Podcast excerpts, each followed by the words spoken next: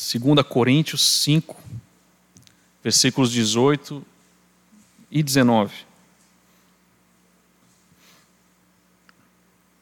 Assim diz a palavra do Senhor. Ora, tudo provém de Deus, que nos reconciliou consigo mesmo, por meio de Cristo, e nos deu o ministério da reconciliação, a saber, que Deus estava em Cristo, reconciliando consigo o mundo, não imputando aos homens as suas transgressões, e nos confiou a palavra da reconciliação. Vamos orar? Senhor Deus, clamamos a Ti mais uma vez por Tua palavra. Senhor, necessitamos do operar do Teu Espírito essa noite. Necessitamos, Senhor, da condução em todas as coisas. Precisamos, Senhor, mais uma vez, reconhecer a nossa necessidade que temos da Tua palavra, que é viva, que é eficaz. Nós estamos diante de Ti como aqueles que não têm o que fazer a não ser receber do Senhor aquilo que Tu tens para nós. E assim clamamos a Ti como Tua igreja, em nome de Jesus. Amém. Bom, irmãos, eu tenho passado uns tempos pensando sobre ah, uma coisa que creio que todos os irmãos já passaram, que é a, aquela rotina mecânica do espiritual que nós vivemos. É um pensamento onde você olha e todas as coisas elas já estão, digamos assim, prontas para você e em todas as situações. Quando nós estamos aqui na igreja, chegamos na igreja, você tem a energia, você tem a luz, você tem o microfone preparado. A gente nem pensa muito sobre todo o trabalho que teve, toda a, a preparação para que a energia elétrica chegasse aqui. Você não, você olha para o ar condicionado, mas o simples controle para você ligá-lo e, e tantas coisas que acontecem hoje, um ambiente refrigerado, isso tudo você, a gente passa despercebido constantemente. Isso acaba sendo uma rotina para nós. Você olha para o seu próprio corpo, a gente não consegue enxergar o sangue correndo das nossas veias. Mas quanta coisa não é necessária para que o corpo nosso aqui esteja, né, o coração batendo e a gente continuando em atividade, respirando né, e tudo mais. Isso não é errado. Né? Eu creio que, assim como o motorista, ele começa, quando tira a carteira, ele, ele fica com dificuldade para trocar uma marcha, colocar outra marcha e tal. E com o passar do tempo ele nem percebe que está trocando de marcha, ele faz as coisas basicamente no automático. Mas na espiritualidade, nós precisamos sempre ser lembrados de que nada que acontece conosco é algo que parte de nós.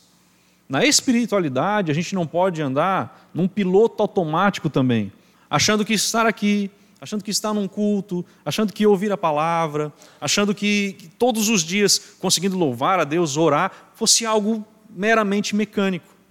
Então existe algo muito precioso da palavra de Deus que eu gostaria hoje de salientar, que é a espiritualidade que nós temos. E a espiritualidade que nós temos não vem de nós. Se fôssemos deixados por nós mesmos, jamais teríamos a mínima capacidade de buscarmos a Deus e glorificarmos a Ele, então, tudo que você faz no aspecto da sua caminhada cristã, ela não vem de você. E hoje gostaria de ver com vocês sobre isso. Então, a primeira frase aqui do, do nosso versículo é essa expressão: tudo provém de Deus. E a pergunta natural a fazer é: o que é esse tudo? Né, tudo provém de Deus. O apóstolo Paulo já tinha falado né, no versículo 16 que nós daqui por diante a ninguém conhecemos segundo a carne, se antes conhecemos Cristo segundo a carne, já agora não conhecemos deste modo. Versículo 17 diz: E assim, se alguém está em Cristo, é nova criatura, as coisas antigas já passaram, eis que se fizeram novas. E no versículo 18, o apóstolo Paulo diz: Ora, tudo provém de Deus. O que significa esse tudo? Claramente a gente percebe que o apóstolo Paulo está apontando aqui para a obra sobrenatural de Deus, incluindo a morte, a ressurreição do crente em Cristo, especialmente a nova criação desses pecadores que são novas criaturas em Cristo Jesus. Spurgeon dizia que todas as coisas da nova criação são de Deus, assim como as coisas da criação do mundo. E quais são essas coisas? Todas as ações necessárias para estarmos hoje louvando a Deus, todas as ações necessárias para que nós tenhamos a visão de Cristo Jesus, a esperança da eternidade, tudo isso provém de Deus. Tudo que se refere à nova natureza é de Deus. O apóstolo Paulo também diz por meio de Cristo, e ele continua explicando essa verdade em 2 Coríntios 5, 21, que o plano da redenção e reconciliação de Deus é baseado unicamente na obra consumada de Cristo na cruz. A mesma expressão, e você vê esse reflexo em Romanos, capítulo 5, olha só o que a palavra de Deus nos ensina. Romanos capítulo 5, versículo 10. O texto diz: Porque se nós, quando inimigos, fomos reconciliados com Deus mediante a morte do seu filho, muito mais, já estando já reconciliados, seremos salvos pela sua vida. Em outras palavras, a reconciliação do homem com Deus é efetuada por meio de Cristo. Por quê? Porque a sua morte na cruz removeu a barreira para a reconciliação. Então, se a gente pensar na nossa vida espiritual, nem o primeiro ato de chegarmos a Deus era capaz, nem o primeiro impulso de chegarmos a Deus era possível se não fosse o Senhor nos reconciliar consigo mesmo. O que é a barreira que a gente percebe entre nós e Deus? Eu creio que a gente pode lembrar do texto de Isaías, capítulo 59, olha só a palavra do Senhor. Isaías capítulo 59.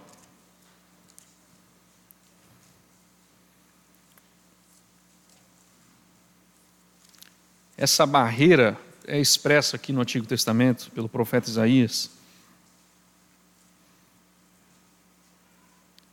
No versículo 2, o texto da palavra do Senhor diz: Mas as vossas iniquidades fazem separação entre vós e o vosso Deus e os vossos pecados encobrem o seu rosto de vós, para que vos não ouça. É interessante que você percebe desde o começo da criação da humanidade, Adão foi criado, Eva foi criada, e você vê o pecado de Adão e Eva, e algo acontece ali. Então você vê Gênesis 1, Gênesis 2, mostrando a criação de toda a terra, a criação do homem, e você percebe no capítulo 3 a queda de Adão e Eva. E algo acontece ali. Você vai ver o afastamento é, é, na própria sequência do ato de pecado. Eles se escondem de Deus. Eles têm medo de Deus. Eles algo aconteceu dentro deles. E você também vai perceber no texto da palavra do Senhor que Adão, ele não peca e vai logo atrás para Deus, correr atrás do Senhor. Essa quebra traz a necessidade de Deus ir ao encontro de Adão e Eva. Traz a necessidade de Deus, por sua misericórdia, chegar diante de Adão e falar: Adão, onde estás? Adão, onde estás? Então, irmãos, esse pecado, o pecado, as vossas iniquidades, como o profeta Isaías diz, fazem separação entre vós e o vosso Deus. Irmãos, aqui é uma separação, a separação do pecado não é simplesmente uma separação de você estar aqui até ali. É uma separação a ponto de você nem sequer conseguir enxergar. É uma separação tão longa que você não consegue nem perceber a, a, a proximidade de Deus. Inclusive, o autor de Hebreus diz que é necessário para aqueles, a, aqueles que se aproximam de Deus creiam que Ele existe e que se torna galardoador dos que o buscam.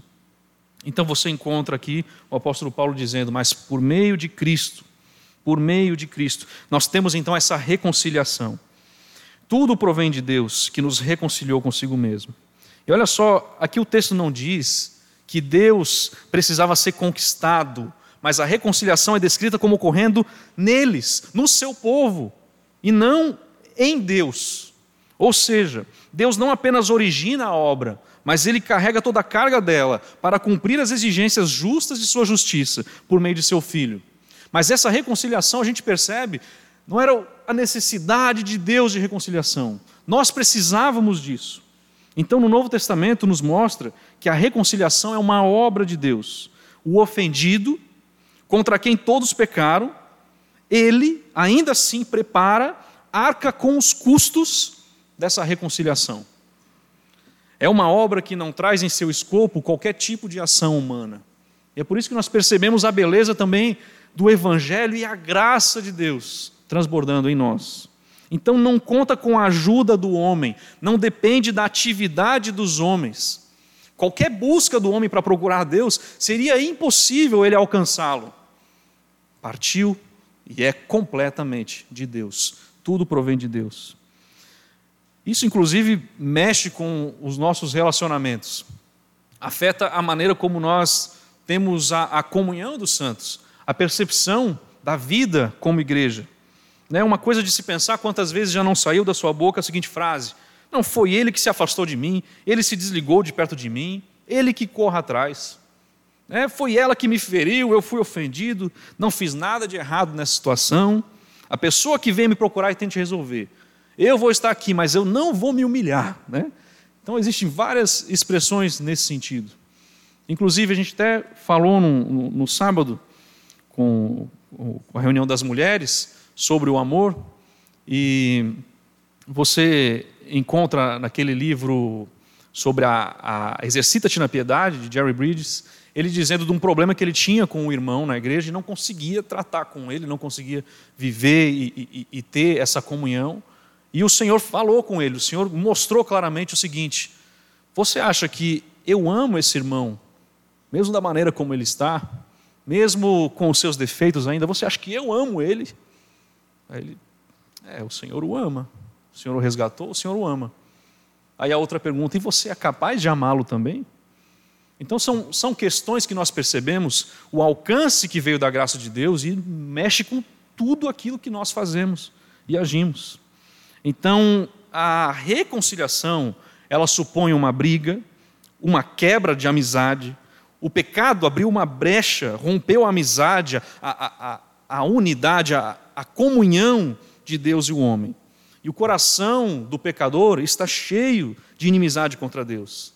E se Deus é justamente o ofendido com o pecador, ele naturalmente a gente perceberia e pensaria: não, não precisa reconciliar não precisa chegar até nós. Mas, no entanto, há uma reconciliação. A majestade do céu ofendida está disposta a ser reconciliada. Ele nomeou o mediador da reconciliação. Ele nos reconciliou consigo mesmo por Jesus Cristo. Já pensou, irmãos? Então, quando a gente vai falando sobre a vida cristã, sobre, ah, hoje eu sou cristão há, há tanto tempo, a gente às vezes não percebe, às vezes a gente se esquece do quão belo é isso aquilo que aconteceu conosco, que era impossível de acontecer por nós mesmos. Olha só o que Romanos capítulo 3 nos mostra na palavra de Deus.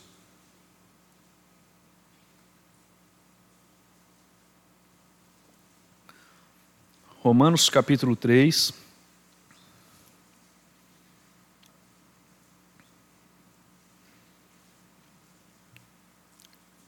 versículo 26, versículo 25 diz, 24 aqui: sendo justificados gratuitamente por Sua graça, mediante a redenção que há em Cristo Jesus, a quem Deus propôs no seu sangue como propiciação mediante a fé, para manifestar a sua justiça, por ter Deus, na sua tolerância, deixado impunes os pecados anteriormente cometidos tendo em vista a manifestação da sua justiça no tempo presente, para ele mesmo ser justo e o justificador daquele que tem fé em Jesus. Então, irmãos, graças a Deus, porque nós encontramos essa ação do Deus eterno para sobre nós. A reconciliação não é algo que o homem faz, mas é algo que ele recebe. A reconciliação não é algo que ele realiza, mas é o que ele abraça.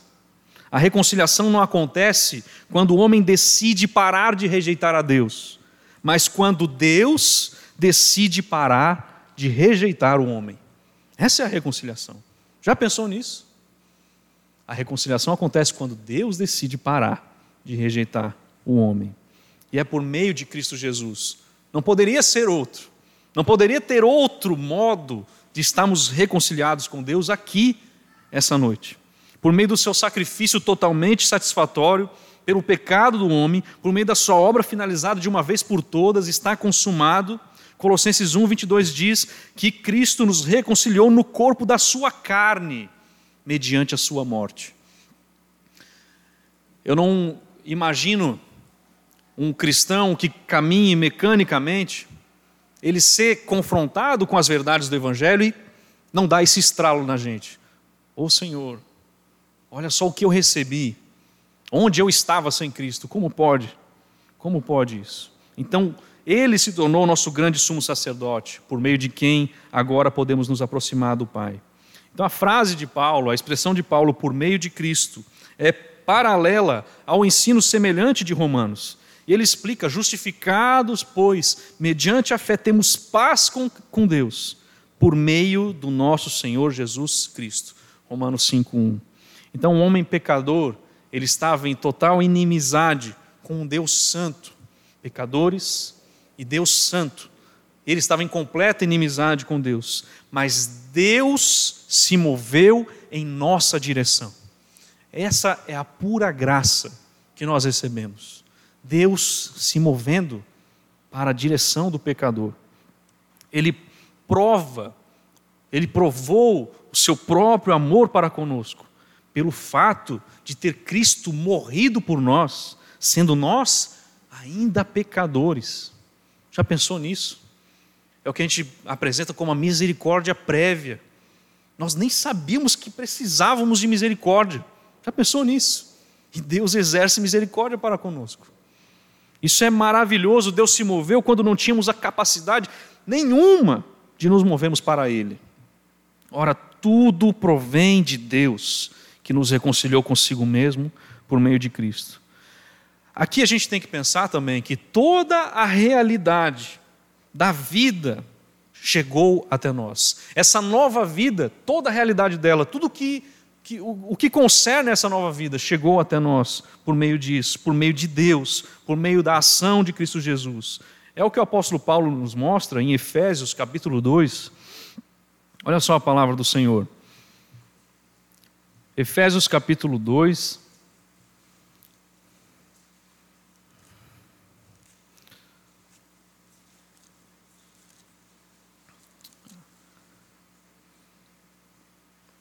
Esse caminho da graça é descrito pelo apóstolo Paulo, mostrando o alcance que veio, sendo nós mortos. Versículo 1 diz: Ele vos deu vida. Aí ele coloca a condição do homem: estando vós mortos nos vossos delitos e pecados. A separação que acontece, nos quais andastes outrora, segundo o curso deste mundo, segundo o príncipe da potestade do ar, do espírito que agora atua nos filhos da desobediência entre os quais também todos nós andamos outrora, segundo as inclinações da nossa carne, fazendo a vontade da carne e dos pensamentos, e éramos por natureza filhos da ira, como também os demais. Aí você vê o movimento da graça, mas Deus, sendo rico em misericórdia, por causa do grande amor com que nos amou, estando nós mortos em nossos delitos, nos deu vida juntamente com Cristo. Pela graça sois salvos esse caminho é percorrido de Deus para nós. O céu se moveu para que hoje você conseguisse olhar para o céu. Já pensou nisso, irmãos? Então é por isso que quando a gente fala sobre tudo provém de Deus, isso deve nos fazer pensar um pouco mais na nossa vida, na nossa espiritualidade. Não existe nada que a gente consiga alcançar, almejar, desejar as promessas do Senhor Nada disso é capaz sem a ação de Deus. Então toda a realidade da nova vida veio através de Deus. Colossenses 2,13 diz: E a vós outros, que estáveis mortos pelas vossas transgressões e pela incircuncisão da vossa carne, vos deu vida juntamente com Ele, perdoando todos os nossos delitos. Então, Ele nos trouxe paz para que tenhamos não apenas o fim das hostilidades, mas essa restituição de um relacionamento que estava rompido, no qual nós, que antes éramos inimigos de Deus, somos chamados de filhos, somos reconciliados com o nosso Senhor. Irmãos, isso é uma graça tão grande que traz a vergonha para o evangelicalismo de hoje. Tantas expressões terríveis que se apresentam em nossos dias. No dialeto evangélico dos nossos dias, o entendimento sobre a salvação tem um aspecto natural. E qualquer pessoa que chegue numa conclusão pode ser cristão. Qualquer pessoa que chegue na conclusão de, bom, ser crente é melhor do que não ser. Se existir um inferno, é melhor eu estar né, no lado que talvez ali eu possa me safar no final. Então, por via, olha só, existe muito isso. Por via das dúvidas, eu vou ser cristão. Né? Vai que no final tem um inferno. Vai que no final a Bíblia está certa, então, por via das dúvidas, eu vou fazer a decisão de, de ser cristão. Qualquer pessoa, naturalmente, que chega a essa conclusão, hoje é isso que está sendo dito, está sendo anunciado pelos quatro cantos da igreja brasileira. Em nossos dias de consumismo, a salvação se tornou mais um produto que você pode angariar. Mais um produto. Então a pessoa chega na sua loja de coisas e olha e você vê na vitrine salvação, Jesus Cristo. É, eu acho que isso vai agregar à minha vida. Irmãos, outra expressão terrível. Não, o Evangelho, o que é o Evangelho para você? É, o Evangelho agrega na minha vida, é uma coisa a mais que eu posso ter aqui, me firmar, né? Fé nunca é demais, né? Então eu, eu tenho meus orixás, eu tenho o Espiritismo, eu, eu vou tentando, em todos os lados. Se, o, se cair no certo ali, eu, já tentei em várias, em várias frentes. Mas irmãos, não é assim o Evangelho de Deus. O homem não pode fazer um movimento diante de Deus, se aproximar de Deus sem que Ele se aproxime de nós, sem que Ele chegue até nós. A salvação não é um produto, a salvação não é um produto. Então, nenhum pecador chega realmente a decidir-se em prol de Cristo Jesus. Essas expressões, essa questão de decidir-se é um tanto quanto equivocada. Decidir é a resolução que a gente toma, de deliberação, sentença ou juízo, você calcula, pensa ali, é, acho que eu vou seguir então a Jesus Cristo. Mas a salvação, ela não é uma, um pensamento natural, um movimento que você toma achando que ela é melhor para você do que não tê-la. Não é simplesmente isso. A gente não se decide por Cristo, ponderando tudo e vendo, não, decidi por Cristo. A gente agarra a Cristo. A gente se rende aos pés de Jesus Cristo. A gente percebe o desespero da nossa vida sem Deus, porque Ele faz isso em nós. Nós estamos caminhando de uma maneira tão cega, tão sem perceber nada da realidade espiritual, que quando o Senhor nos alcança e mostra Cristo Jesus, assim como Paulo no caminho de Damasco, ele percebe e vê Cristo Jesus e fala: Senhor, as expressões do Evangelho de Deus não é alguém decidindo e ponderando sobre uma coisa ou outra, mas é um desespero que vai te levar à esperança da glória. É uma percepção de quem Cristo é e de que a sua vida não faz sentido sem Cristo. Você não pode mais viver para si mesmo. Essa é a expressão da palavra de Deus. Se um morreu por todos, logo todos morremos.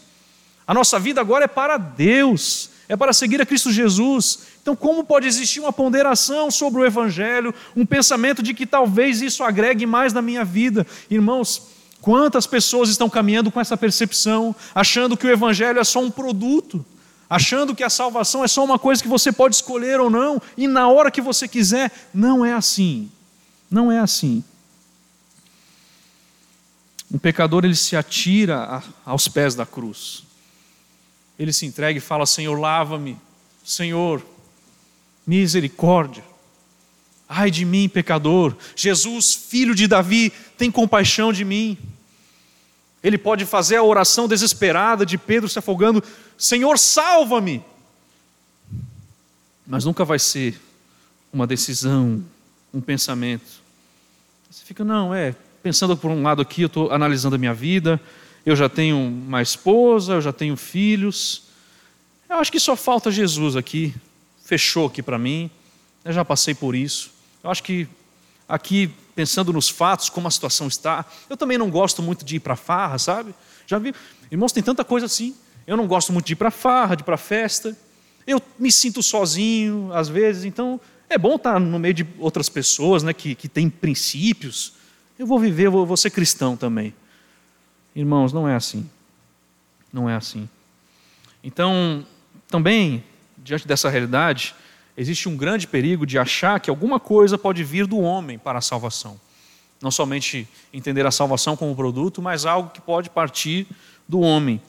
Eu escolho Deus, como diz uma música, né? mas eu escolho Deus. Né? Eu escolho Deus. Né?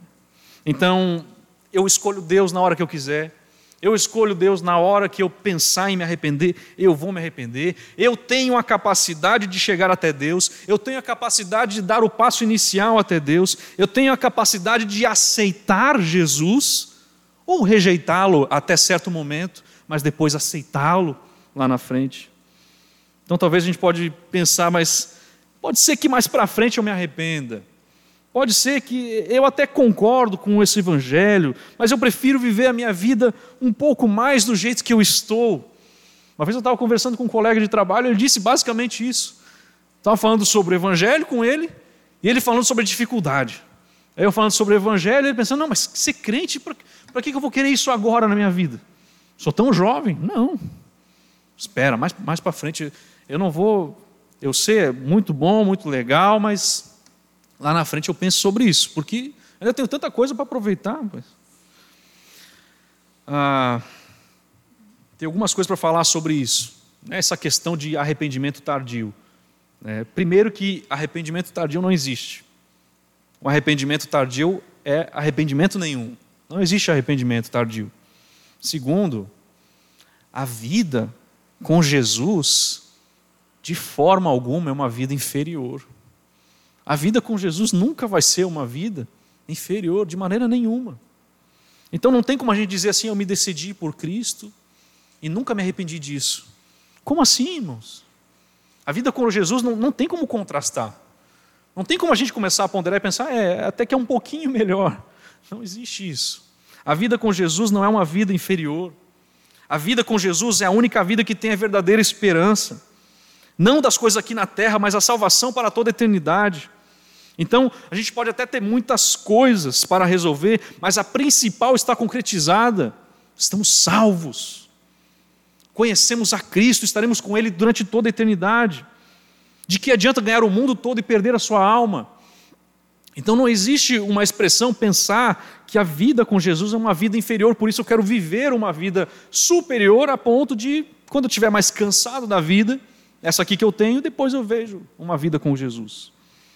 Outra questão também, quando Jesus estava na terra, Deus falou: Esse é o meu filho amado, em quem eu me comprazo, em quem eu tenho prazer. Se você não está debaixo de Jesus Cristo, do sangue de Jesus Cristo, você está sob o desprazer de Deus. Então isso é muito sério. Não tem como a pessoa ser alertada para isso, vivificada pelo Espírito Santo e decidir uma vida que, que, que não leve em consideração isso. Esse é o meu filho amado em quem eu me comprazo. Ou você está debaixo de Cristo Jesus, sobre o sangue de Cristo Jesus, ou você está sob o desprazer de Deus. O cristão não vai ponderar sobre isso, é, acho que é melhor estar com Cristo. Outra questão. Jesus, após ressuscitar, ele subiu aos céus. E a palavra de Deus nos chama a viver aguardando, porque em breve Jesus virá Amém? Em breve Jesus virá.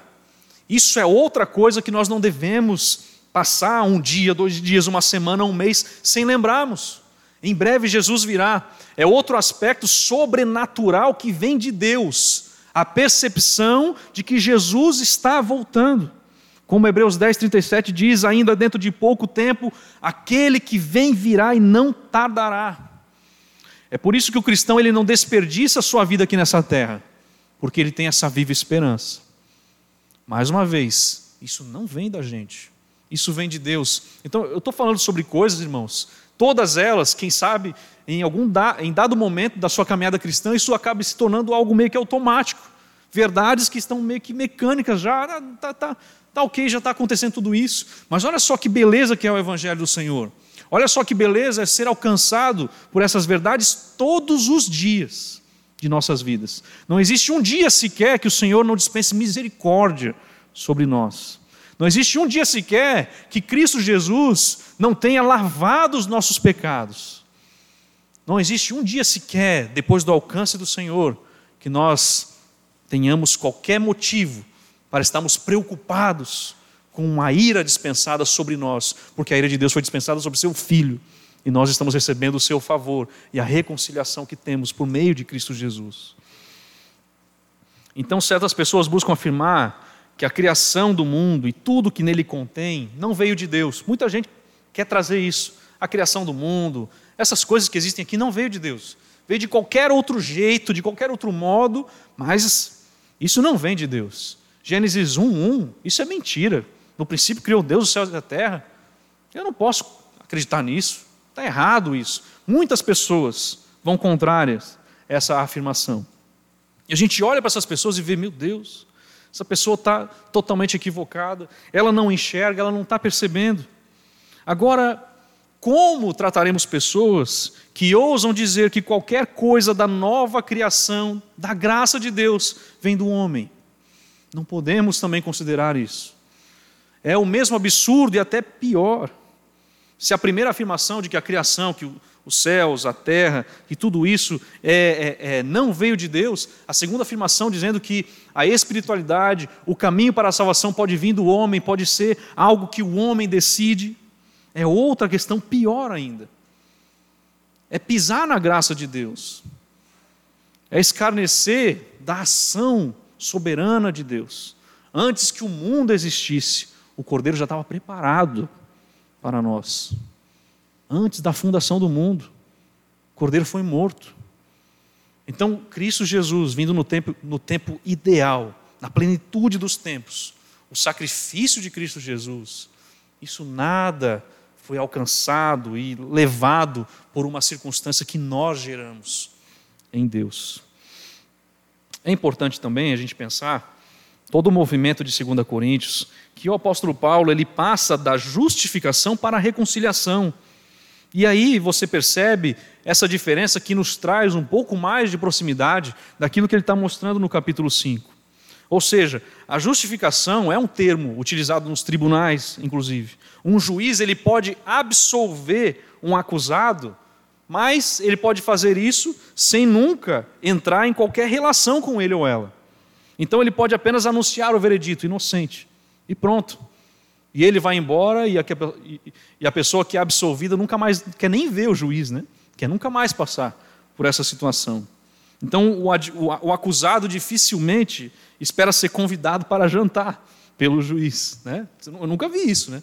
Os irmãos advogados já passaram por isso. Né? O juiz não. Está absolvido. Depois passa lá em casa, vamos jantar. Né? Um... Ninguém faz isso. Né? Ah, na reconciliação, é como se realmente o juiz entrasse em um relacionamento pessoal com o pecador justificado. Então, agora, por assim dizer, você é convidado para jantar. Você tem proximidade com ele. Ele lhe chama para você caminhar todos os dias da sua vida com ele. E não só isso, a eternidade toda com ele. Já pensou nisso? Olha só que maravilha que é a graça de Deus. Depois da salvação, você tem uma promessa: Eis que estou convosco todos os dias, até a consumação dos séculos. Todos os dias, irmãos. O crente, apesar de se sentir sozinho muitas vezes, ele nunca está sozinho. Ele tem a melhor das melhores companhias com ele. Isso é muita graça de Deus. Olha só o que diz Colossenses capítulo 1.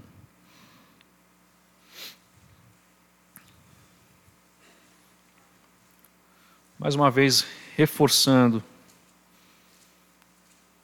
a expressão da salvação por meio de Cristo Jesus. Colossenses capítulo 1, 19.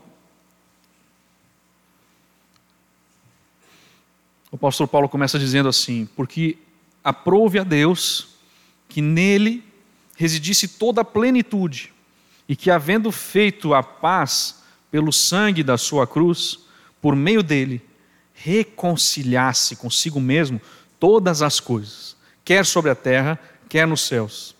E a vós outros também, que outrora ereis estranhos e inimigos no entendimento pelas vossas obras malignas, agora, porém, vos reconciliou no corpo da sua carne, mediante a sua morte, para apresentar-vos, olha só, os inimigos estranhos, apresentar-vos perante eles santos, inculpáveis e irrepreensíveis. Graças a Deus. O Senhor, Ele tomou o nosso lugar para que tivéssemos paz. O Senhor ele nos alcançou de maneira tal a ponto de hoje podemos ser considerados santos, inculpáveis, irrepreensíveis. Nenhuma condenação há para os que estão em Cristo Jesus. Então, assim como na criação original, todas as coisas foram trazidas à existência pela palavra de Deus, por Cristo Jesus, a palavra, também na nova criação, Deus, por meio do seu Filho, que é a palavra, o único autor de todas as coisas, nada vem de nós mesmos. No que Deus faz a reconciliação, tudo o que era impossível se tornou possível para nós, através dele e da ação dele. 2 Pedro 1,3 diz: Visto como pelo seu divino poder nos tem sido, e olha a expressão, doadas, não é uma conquista, não é um mérito nosso, visto que pelo seu divino poder nos tem sido doadas todas as coisas que conduzem à vida e à piedade, todas as coisas que conduzem à vida e à piedade, pelo conhecimento completo daquele que nos chamou para a sua própria glória e virtude pelas quais nos têm sido doadas as suas preciosas e muito grandes promessas, para que por elas vos torneis coparticipantes da natureza divina, livrando-vos da corrupção das paixões que há no mundo. Irmãos, nos têm sido doadas todas as coisas. Ninguém é merecedor de ter qualquer uma delas. Ninguém é merecedor de orar e Deus te ouvir. Já pensou nisso? Às vezes a gente pensa na nossa vida, irmãos, mas são tantas coisas que aparentemente são simples na vida cristã, mas elas têm uma complexidade tal. Já pensou se você passasse um dia sem arrependimento? Já pensou? Um dia vivendo sem se arrepender? Deus te dá arrependimento. Deus te faz enxergar, está errado.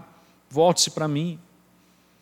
Já pensou você passar um dia sem ter a possibilidade de orar ao Senhor e Ele te ouvir? Ó, hoje é dia. Hoje é o dia 3. Dia 4, ninguém. Todo mundo que orar, Deus não vai ouvir. Está fechado. Não, não tem como. Já pensou nisso? Mas não. Todos os dias nós temos acesso a Deus. Todos os dias. Eu acho que a, a, a, nossa negligência de não orarmos muito, de não lermos a palavra muito, se dá muito por esquecermos da grandeza que é poder fazer isso. De a grandeza que é poder você ler a palavra de Deus e encontrar o Senhor aqui, encontrar o nosso Cristo aqui descrito, encontrar a vontade de Deus para nós. Mas nos têm sido doadas todas as coisas que conduzem à vida e à piedade. Isso vai muito além de uma vida material, de uma vida física. Embora nisso nós também sabemos que é Deus quem nos preserva. Você chega de manhã cedo, você come o pão diário e você precisa dizer: foi Deus que proveu, não é isso? Nas coisas normais, nas coisas físicas, eu acordei respirando, né? Isso aí é graça do Senhor para você. Mas nós percebemos que de forma ainda mais arrebatadora, Ele nos dá todo o suprimento para a vida espiritual, na qual Ele é o autor e o mantenedor dessa vida espiritual. Por isso que nós não podemos esquecer, tudo provém de Deus. Irmãos, todas as alegrias que você tem como cristão, não vem de você mesmo, vem de Deus. Já pensou nisso? Todo desfrute que você tem, quando você está num louvor cantando o Senhor, louvado seja Senhor teu nome, como é que você pode fazer isso se não foi Ele que te alcançou a mostrar? Eu sou digno de ser louvado. Deus precisou fazer isso para você todos os prazeres, e é prazeroso ser cristão. Não, nós temos que. É cansativo você ver o mundo tentando dizer que os prazeres do mundo são melhor. Como nós cantamos também, os prazeres do mundo não, não, não expressam mais valor. Então, a, a, a questão de você perceber isso é, mais uma vez, a graça de Deus, o suprimento dele para a sua vida espiritual. Então, as bênçãos sendo dadas por Ele, as promessas, a vida eterna, tudo que se refere a isso, tudo que se refere à tua espiritualidade veio de Deus. A alegria de ser salvo, já pensou nisso? Uma coisa que Davi precisou, Senhor, restaura a alegria da minha salvação. Já pensou você ter alegria por ser salvo? Como você poderia ter alegria por ser salvo se não fosse pelo Senhor? Ele dá uma satisfação para isso, que é a sua própria graça. E ele dá um direito a ela. Qual é o direito? A sua própria justiça. É por isso que você se alegra, por ser salvo. Essa alegria é algo que é gerado por Deus em você. Então, inclusive, tem horas que você está de barriga cheia, com um teto para se proteger das chuvas que acontecem, você está com roupas para se vestir, e você se encontra dizendo: falta alegria para a minha vida. Ou você está na sua casa, está faltando alegria aqui, está faltando alegria, eu estou me sentindo triste. Cadê? A... Alguma coisa está errada. Quem sabe falte para nós orarmos pela alegria da salvação. Oramos, Senhor, a situação que, que eu estou vivendo não é fácil. Ou pode ser que eu estou vivendo numa situação super confortável e do mesmo jeito eu não estou alegre. O que, está acontecendo, Senhor? Faça eu lembrar de que algo aconteceu do qual nem poderia fazer nada, que é a sua salvação, a sua misericórdia me alcançou. Senhor, me faça recordar mais uma vez da cruz de Cristo Jesus, da morte e ressurreição. Senhor, me faça estar na ceia do Senhor, estamos ali comendo do pão, bebendo do cálice, mas que isso impacte a minha vida, Senhor.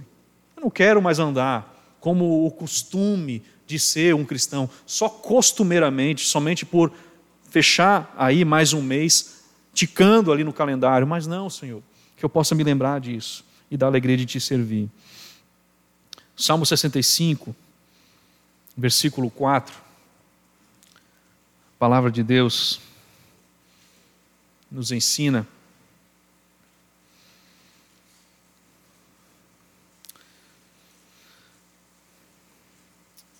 Bem-aventurado, Salmo 65, 4. Como é feliz aquele a quem escolhes e aproximas de ti, para que assista nos teus atos. Ficaremos satisfeitos. Aqui é ter excesso, barriga cheia, está saciado. Ficaremos satisfeitos com a bondade de tua casa, o teu santo templo. Já pensou, irmãos? Olha como a gente pode estar em uma expressão de alegria que nunca se esvai independentemente da situação que você está.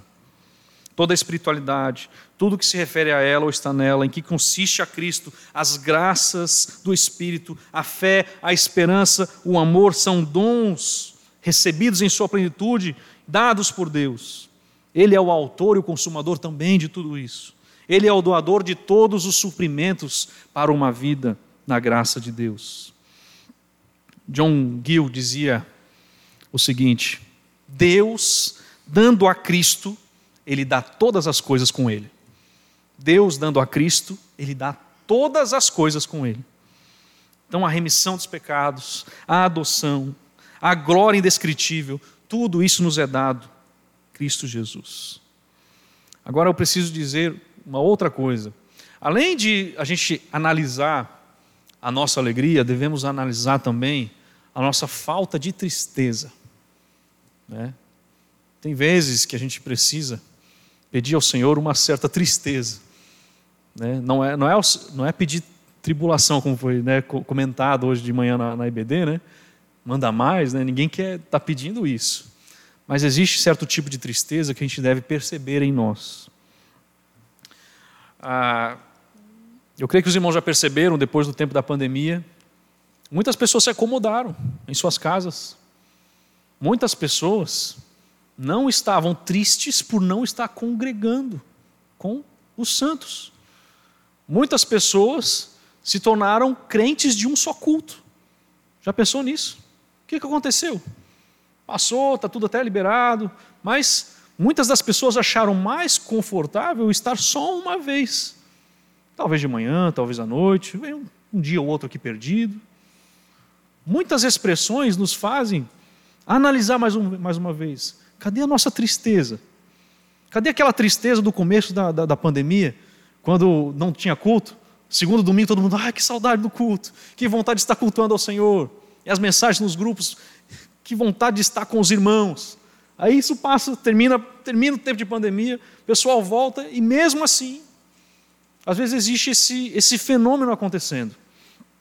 E a gente precisa estar alertado sobre isso. Porque, assim como a gente nunca sabe o que de especial Deus tem preparado para nós, muitas dessas pessoas irá perder isso. A gente precisa alertar uns aos outros. Sabe, é, tantas vezes na história da igreja, o Senhor faz algo, eu não estou falando que todos os domingos a pregação é pregada, a palavra de Deus a gente é alimentado todos os domingos, mas existem certos momentos que Deus faz algo especial. E aí? Os crentes de um dia só, de um período só, vai chegar o momento que só vai poder ouvir, tu perdeu. Só vai chegar o momento que ele só vai poder dizer assim: perdi, não estava aqui.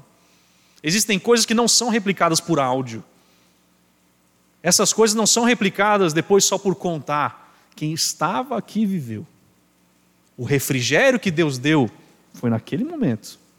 E Deus alcançou. Então, irmãos, todos os dias que nós estamos na igreja, é um dia do qual a gente espera sempre esse agir de Deus. Nós parece que muitas pessoas saem do neopentecostalismo e de expressões sobre religiosidade, pensando sobre muitas coisas de misticismo, mas nós precisamos resgatar sempre essa expectativa. O que Deus irá fazer por nós hoje? Como o Senhor irá nos alcançar hoje? Senhor misericórdia, se o Senhor nos alcançar e, e eu não estava, né? Então, isso é, uma, é um resgate dessa, dessa expressão. Né? Então, a, o Senhor ele tem tempos de refrigério para nós. Isso é algo especial que nós alcançamos. E outra também, outra questão sobre isso, por qual motivo algum crente não ansiaria por obter tanto quanto possível dessa bênção da comunhão dos santos? Às vezes também leva essa pergunta, por qual motivo? Não, está na igreja, né? Pessoal vai dizer, está na igreja, louvando ao Senhor, ouvindo a sua palavra, é uma bênção. Mas bênção demais não é tão bom, né? Já pensou? É basicamente isso. Não, eu, eu gosto da bênção do Senhor, mas não tanto, Senhor. Vamos, vamos aos poucos, né? Um pouquinho de bênção por vez está bom. É claro que ninguém vai dizer isso. Mas existe um problema. Quando a gente vê isso na, na, na palavra do Senhor, o salmista descrevendo a, a, o anseio dele, o anelo, gera um contraste muito grande. Olha o Salmo 84, por exemplo. Salmo 84, versículo 1. Você vê uma tristeza por não subir juntamente com os outros à casa do Senhor. A expressão de, de, de, de almejar isso. Salmo 84, versículo 1. Quão amáveis são os teus tabernáculos, Senhor dos exércitos. Versículo 2: A minha alma suspira e desfalece pelos atos do Senhor, o meu coração e a minha carne exultam pelo Deus vivo. Ele depois vê o privilégio daqueles que tinham esse, essa, essa condição, versículo 4: Bem-aventurados, Senhor, os que habitam em tua casa louvam-te perpetuamente. Então ele medita com, com, com outro desejo também de, de, de, estar nessa companhia constantemente, o versículo 10: Pois um dia nos teus átrios vale mais do que mil. Isso deveria ser aquecido em todo cristão, desejoso para todo crente. Então, nós precisamos lembrar mais uma vez que esse almejar de estarmos na comunhão dos santos é outra coisa que Deus faz. Nenhum ímpio tem desejo de estar na igreja ouvindo a palavra de Deus. Nenhum ímpio tem desejo. Talvez alguns tenham desejo de estar em um ambiente que é legal, né, que é divertido, que é descontraído, mas para estar nos atos do Senhor, louvando ao Senhor junto com a congregação dos santos, isso vem do Senhor. Então, mais uma vez, se existe algum desânimo, clame: Senhor, me dê essa disposição todos os dias de buscar a Ti junto com os santos. Tudo provém de Deus. Irmãos, a tristeza por não estar em comunhão com os irmãos vem de Deus.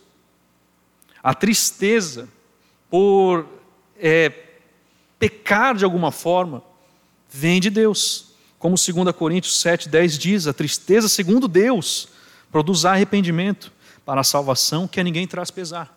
Então, essa é uma oração que você pode, pode dizer: Senhor, dê tristeza para o irmão, mas a tristeza segundo Deus, Senhor, alcance, Senhor, traga o arrependimento para a salvação que a ninguém traz pesar, a tristeza pelo seu pecado, isso vem de Deus. Você pecar e não estar satisfeito com isso. Isso vem de Deus. A tristeza pelo pecado de outros irmãos também vem de Deus. Irmãos, às vezes termina uma assembleia que você trata de alguma questão de pecado. A gente vê isso. A gente vê alguns irmãos sentados, tristes. Você vê alguns irmãos é, ali fora e pesarosos. Uma tristeza pelo próprio pecado. Então isso não é algo natural nosso. O mundo está é, é feliz com isso. Mas a gente, alcançado por Deus, a gente fica assim. Você tem essa tristeza. Tudo isso é espiritual e vem de Deus. Então, todas as coisas que se referem aos nossos privilégios, às nossas, às nossas novas ações, o desejo pessoal por Cristo, que é encontrado no coração contrito do pecador, isso é de Deus também. É algo do Senhor Jesus. A primeira nova esperança que nasce das trevas e toma conta do cristão, isso é de Deus. O vislumbre da fé é algo que vem de Deus. Os primeiros toques de amor que o Senhor nos traz, aquela expressão de você realmente estar sendo renovado todos os dias, isso vem de Deus. Tudo isso é de Deus. Tiago, capítulo 1, olha só.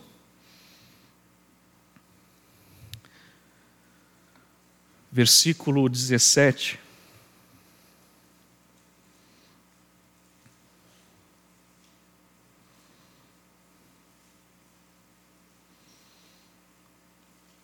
Tiago capítulo 1, versículo 17, a palavra de Deus diz: Toda boa dádiva e todo dom perfeito são lá do alto, descendo do Pai das luzes, em quem não pode existir variação ou sombra de mudança.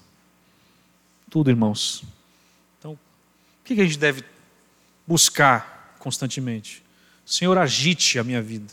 Dê um chacoalhão em mim, Senhor que eu não caminhe simplesmente num automático, sem perceber que todos os dias você tem tantas expressões de graça alcançando na tua vida. Que todos os dias você tem a bondade do Senhor, a misericórdia do Senhor o seguindo. Que todos os dias você pode olhar para Cristo como seu amado. Que todos os dias você pode orar e poder entregar toda a sua aflição diante do Senhor. Todos os dias você pode lembrar que Ele tem cuidado de vós. Todos os dias você pode perceber que, junto com o Senhor, agindo Deus quem impedirá, que junto com o Senhor tudo pode ser vencido e que a vitória final, a consumação de todas as coisas, será quando Cristo Jesus voltar. Todos os dias você pode lembrar que sim, você tem um lar eterno reservado para você e preparado pelo nosso Senhor, o qual não mente e a sua palavra jamais voltará. Então, irmãos, vamos louvar a Deus todos os dias pelas expressões de sua graça e misericórdia e não nos esquecermos que tudo isso provém de Deus, que nos reconciliou consigo mesmo por meio de Cristo Jesus. Amém? Vamos orar mais uma vez. Senhor, pedimos, Senhor, sempre que o Senhor mexa conosco, Senhor. Tire de nós a, a naturalidade, as expressões que pensamos ser de nós, mas que possamos sempre lembrar, vem do Senhor. Toda a nossa espiritualidade, toda a nossa nova vida vem do Senhor. Nos ajude como igreja do Senhor a nos alegrarmos, a nos regozijarmos nessas verdades. Como é bom poder servir a Ti, Senhor. Como é bom render louvores ao Senhor. Como é bom sabermos que estamos reconciliados contigo por meio de Cristo Jesus. Que essa alegria transborde na tua igreja, Senhor. A igreja que foi comprada por teu sangue, pelo sangue de Cristo Jesus. E que essa alegria seja, mais uma vez, despertada em nós, para que possamos viver como cristãos, luzeiros nesse mundo, agradecidos, mais uma vez, por sermos salvos e por sermos teus filhos. Ajuda-nos, Senhor Deus. Tenha misericórdia de nós e nos conduza por mais uma semana em tua graça. Em nome de Jesus. Amém.